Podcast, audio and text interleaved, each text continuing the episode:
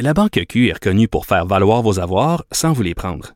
Mais quand vous pensez à votre premier compte bancaire, tu sais, dans le temps à l'école, vous faisiez vos dépôts avec vos scènes dans la petite enveloppe. Hmm, C'était bien beau. Mais avec le temps, à ce compte-là vous a coûté des milliers de dollars en frais, puis vous ne faites pas une scène d'intérêt. Avec la Banque Q, vous obtenez des intérêts élevés et aucun frais sur vos services bancaires courants. Autrement dit, ça fait pas mal plus de scènes dans votre enveloppe, ça. Banque Q. Faites valoir vos avoirs. Visitez banqueq.ca pour en savoir plus. Radio. Cube, Cube Radio. Le retour de Mario Dumont. Deux heures d'info. De 15 à 17. Il provoque et remet en question. Il démystifie le vrai du faux. Mario Dumont et Vincent Dessureau. Le retour de Mario Dumont. Bonjour tout le monde, bon après-midi. 15 heures, on vous retrouve. On va passer les deux prochaines heures ensemble pour vous résumer cette journée en actualité. Bienvenue euh, sur les ondes de Cube Radio. Bonjour Alexandre. Bonjour Mario. Thanksgiving aux États-Unis? Ben oui, c'est énorme fête. Ouais. Avec, avec, avec hier où euh, les Américains se déplacent, un peu dans la tempête pour certaines régions du pays. Aujourd'hui que c'est passé le- la congé. Demain c'est le magasinage. On a eu moins de politique américaine cette semaine. Quand même un peu moins, mais euh, on en reparlera plus tard. Mais cette visite surprise, quand même, du président américain, s'est rendu en Il Afghanistan. est, il est débarqué en Afghanistan, oui, la surprise. Mais les visites euh, dans des zones de guerre comme ça, c'est rare qu'on annonce une semaine d'avance euh, à l'ennemi sur le terrain que le président va débarquer. là. hein? C'est certain, mais aussi, étant- il y a quand même un climat de conflit un peu avec euh, les hautes huiles euh, militaires en ce moment. Alors, Mais quand le président dit je vais aller en Afghanistan, ils doivent tous obtempérer. ben, il doit découper la dinde peut-être sur place là-bas, qui sait? Ouais. Donc ici, ben c'est, on parle de, de zone de guerre, mais c'est la guerre au Canada, une guerre de mots, ceci dit, qui a été lancée un peu ce matin par le, le Manitoba, qui se retrouve avec dans le devoir une grande page de publicité, jeu de mots avec la loi 21, mais on invite les Québécois qui seraient, bon, soi-disant victimes de la loi 21, on les invite euh, à Winnipeg. les 21 r- bonnes raisons pour déménager au Manitoba, une campagne publicitaire qui était euh, avec un budget quand même initial de 20 000 dollars et dont le, gouvernement de Brian Pallister, le premier ministre du Manitoba, euh, qui n'exclut pas de rajouter d'autres fonds à cette publicité-là, cette campagne de publicité-là. Plutôt, ils disent là-dedans là, qu'ils sont vraiment pas la police vestimentaire, eux, là-bas, au Manitoba. Ils incitent les gens à venir là-bas parce que la diversité existe dans la province, qu'il y a des emplois pour les francophones. Mais l'item numéro un, c'est que c'est, le français, on vit en français là-bas, on peut vivre en français? Ben oui, certainement, c'est ce qui avance. Pourtant, euh, je pense pas que complète- l'historique, oui, ouais. c'est pas complètement faux qu'il y a une communauté, il y a des franco-manitobains. Mais donc le taux d'assimilation entre les années 50 puis euh, les dernières statistiques, le taux d'assimilation est en haut de 50 Bon, Fait que euh, c'est pas le, le vécu en français là-bas qui qui est possible parce que les francophones eux-mêmes se sont battus, se sont ramassés je sais pas combien de fois devant les tribunaux pour euh, gagner leurs droits euh, centimètre par centimètre là. Pas certain que de venir au Québec faire une publicité pour dire le Manitoba là on vit très bien en français. Euh, c'est un on peu repassera. un tantinet hypocrite. Hein, D'ailleurs, là, euh, hier, euh, le- il a adopté une résolution justement, là, le gouvernement progressiste conservateur du Manitoba pour condamner hein, la loi québécoise sur la laïcité de l'État, notre fameuse loi 21. Euh, déjà, ça fait réagir un peu partout. Euh, Monsieur François Legault, notre premier ministre, qui a dit euh, un peu à l'humour, un peu à la bague quand même, que Brian Pallister devrait commencer à garder ses joueurs de hockey en Euh, il a cité Dustin Biffle-Glean, euh, des joueurs des Jets de Winnipeg, entre autres. Il a répondu un peu à la blague. Euh, par contre, du côté de Pascal Bérubé, hein, chef intérimaire du PQ, ça a un peu moins bien passé. Il a trouvé que la réponse est un peu molle du côté du gouvernement de François Legault. On va pouvoir l'écouter à l'instant. Moi, je siège à l'Assemblée nationale du Québec. Je siège ici pour défendre les intérêts des Québécois. Puis quand on se fait attaquer, on réplique. C'est pas le style de la maison au Parti québécois de laisser passer. Monsieur Legault mange avec Monsieur Ford vendredi. Là. Je dis que ça prend une réplique forte. Et M. Gérard avait une réplique qui était faible. En fait, ce qu'il dit essentiellement, c'est, euh, tu sais, comme, euh, ouais, voici ce que vous devriez considérer, puis, euh, tu sais, on reste amis, là. Moi, ce que je dis, c'est que je défends les intérêts du Québec, puis ma seule loyauté va à l'égard du Québec. Bon. Ça a le C'est mérite c'est plus facile, oui, c'est plus facile quand on est au, euh, au PQ quand même et, et qu'on n'est pas au pouvoir. Mais François Legault qui a euh, qui a quand même euh, dit qu'il avait déjà expliqué, qu'il s'était montré qu'il avait déjà expliqué à Brian Pallister que la loi québécoise était modérée. Sous-entendu, euh, l'autre, euh, il n'a rien compris. Là. Mais on s'entend que faire de faire une campagne contre une loi québécoise au Manitoba, l'autre, il gagne des points avec ça. Là. Ben oui, puis ça peut mettre un, un, quand même un climat un peu explosif, si on peut dire, là, alors que ben il y a le conseil de la fédération qui va avoir lieu dimanche et lundi euh, euh, qui s'en viennent à Toronto. D'ailleurs, on l'a entendu, là, Pascal Berruel l'a mentionné, euh, il y a un super en tête à tête là, à l'abri des médias entre François Legault et Doug Ford vendredi, le premier ministre de l'Ontario. Alors, on sait pas trop dans quel climat ça va se passer tout cela, mais c'est certain que ça a fait beaucoup jaser aujourd'hui toute cette campagne de publicité-là. Oui, à suivre. Monsieur Scheer ce matin qui présentait les, officiers. En fait, moi, je dois dire qu'initialement, j'avais compris qu'il présentait son cabinet fantôme, puis je trouvais déjà que c'était un peu tard. On est à une semaine de la rentrée parlementaire, parce que, tu sais, mettons que quelqu'un se ramasse nouveau critique en matière d'environnement ou nouveau critique en matière de, de, ressources naturelles, peu importe, il faut pouvoir étudier ses dossiers. Pour questionner le ministre ou la ministre, il faut pouvoir étudier ses dossiers. Mais finalement, c'était même pas ça. Il n'a nommé que les grands officiers, leaders, whip, lieutenants, etc. Ouais, la plus grande annonce que faite là, c'est que maintenant c'est l'ex-libéral Léona Aleslev qui va euh, qui est passé chez les conservateurs, on se rappelle avec fracas quand même en septembre 2018, euh, qui remplace Lisa Raitt qui était défaite euh, en octobre dernier comme chef adjointe du. Il y, a, quelques conservateurs qui ont mal réagi d'ailleurs, qui ont dit, qui ont trouvé que c'était un pour devenir chef adjointe, c'est très bien que ça a été une transfuge l'an dernier, mais disons que c'est une, une courte implication euh, au Parti conservateur pour devenir chef adjointe. Oui, tout de même. Puis le, ce qui en est surtout ressorti, en fait, là, c'est que la plupart là, des, des, gros canons, si on veut, du Parti conservateur restent en poste. Ça a pas l'air de changer beaucoup. Mais surtout qu'Andrew Scheer lui a expliqué qu'il allait s'accrocher à son poste, qu'il comptait rester en place jusqu'en avril, euh, date du congrès national du Parti conservateur. Il va y avoir un vote de confiance à ce moment-là. On peut d'ailleurs écouter le chef du Parti conservateur, Andrew Scheer, là-dessus.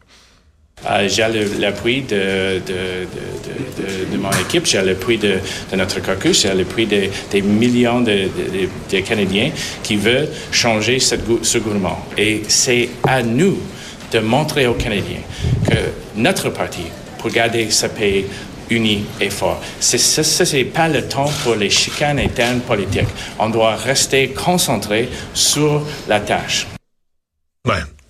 J'avoue que si je prends l'ensemble de l'événement de ce matin, qui est arrivé une quinzaine de minutes en retard. Bon, c'est pas unique pour un chef politique, mais c'est pour un mm. chef de l'opposition qui, qui, qui, a besoin de, de montrer du leadership. Euh, il arrive avec effectivement euh, pas tout. Moi, je pensais que les lieutenants, euh, les, les, différents postes clés des gens qui nommaient seraient avec lui. Euh, il n'y était pas. Il y avait seulement la, la, la chef adjointe, la nouvelle chef adjointe là, que tu viens de mentionner.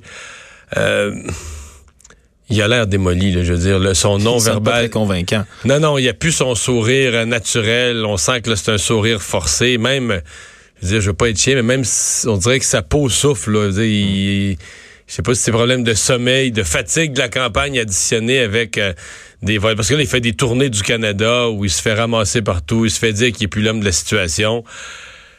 Et il s'accroche, il s'accroche, mais, on se demande de plus en plus à quoi il s'accroche exactement. Qu'est-ce qui va être possible pour l'après? Mais théoriquement, est-ce qu'il peut s'accrocher, légalement parlant, si on parle de l'organisme de parti? Il pourrait s'accrocher jusqu'en avril, même si euh, 80 euh, des, des gens là, commencent à crier. Oui, oui, parce que dans la constitution du Parti conservateur, bon, s'il perdait l'appui du caucus, il y aurait un problème parlementaire. Comme chef parlementaire, il y aurait une crise. Puis il n'y aurait probablement pas le choix de partir. Mais officiellement, le caucus a déjà dit qu'ils ne ferait pas ça. Le caucus a déjà annoncé que eux, ils s'en remettaient aux membres. Quand il y a eu leur réunion de caucus, là, il, y a, il y a à peu près un mois trois semaines, ils ont dit on s'en remet aux membres. Donc, ça, on s'en remet aux membres, mais c'est juste qu'à un moment donné, c'est plus vivable. Là. Quand t'es plus capable de faire un point de presse sans que la seule question des journalistes, c'est de te faire réagir à Pierre Jean-Jacques qui a ajouté sa voix à ceux qui demandent ton départ. Ton, ton départ.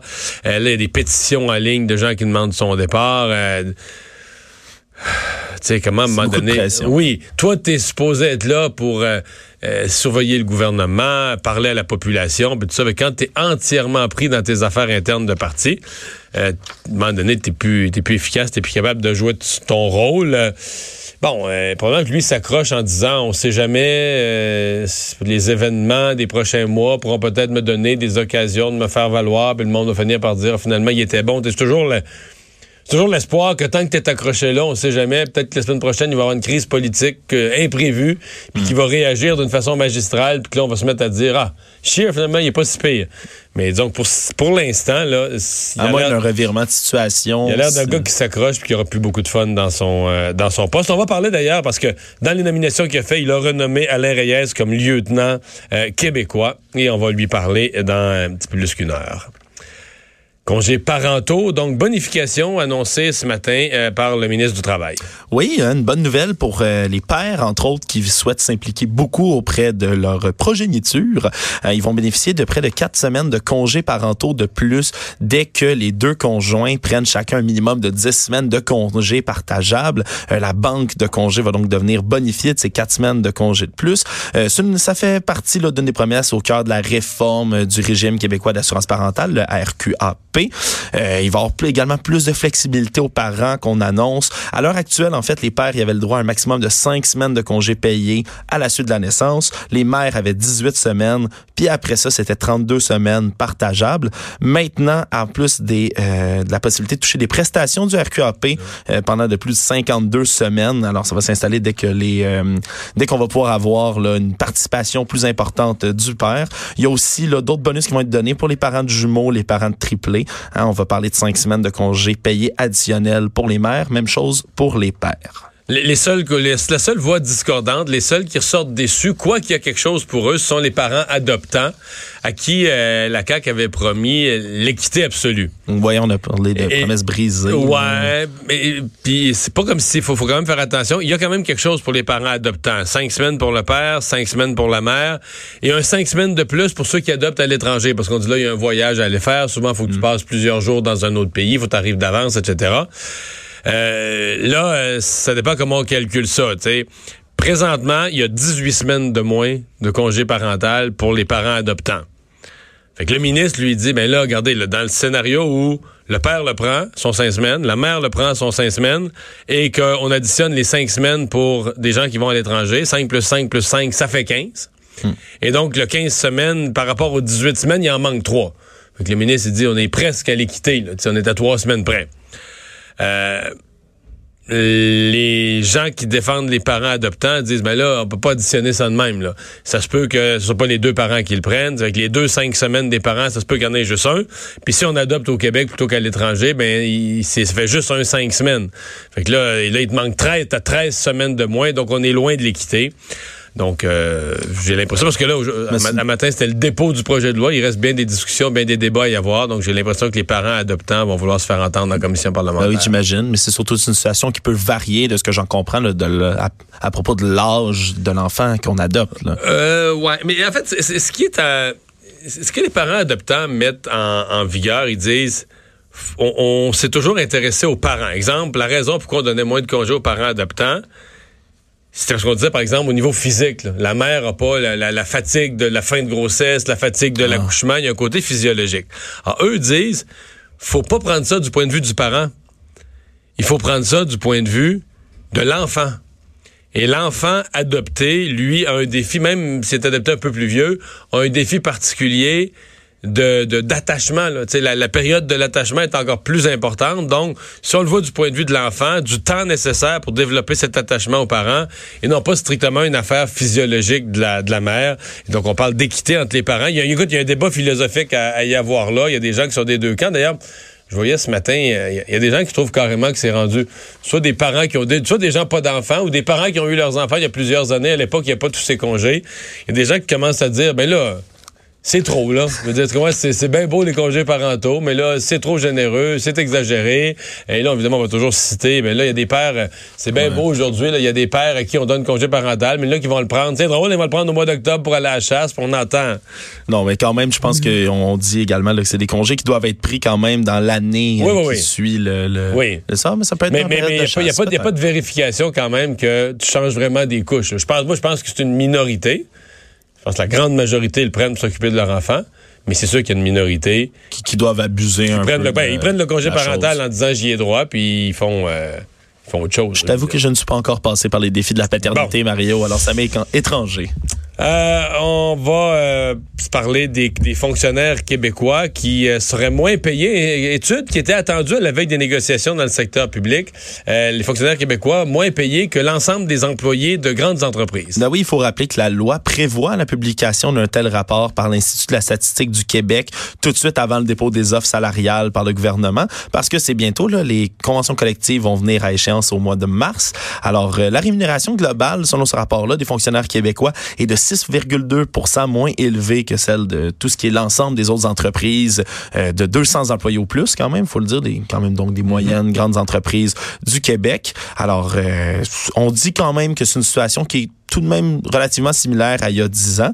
Alors euh, bientôt, c'est les négociations qui vont s'amorcer euh, entre le gouvernement de François Legault et les syndicats. C'est la fonction publique, le réseau de la santé, les services sociaux et les employés du domaine de l'éducation. Alors c'est toujours un exercice périlleux parce que là on dit a 6 ils gagnent 6 de moins que les équivalents des grandes entreprises. parce qu'on compare on compare les salaires des employés de l'État avec les entreprises de 200 employés et plus parce qu'on dit là, tu peux pas comparer avec la, les employés de l'État avec la PME. Mais il reste que travailler pour l'État, il y a une sécurité d'emploi qui se retrouve assez peu dans le secteur euh, public. C'est toujours difficile de dire ça vaut quoi ça la sécurité d'emploi là? C'est quoi la valeur de ça? Euh, bon, toutes les autres conditions, tous les autres avantages sociaux qui, eux, sont quand même dans l'étude, qui sont quand même tenus en compte. Mais bon, ça, ça vient, ça amène un outil, ça amène de l'eau au moulin euh, des, des négociations.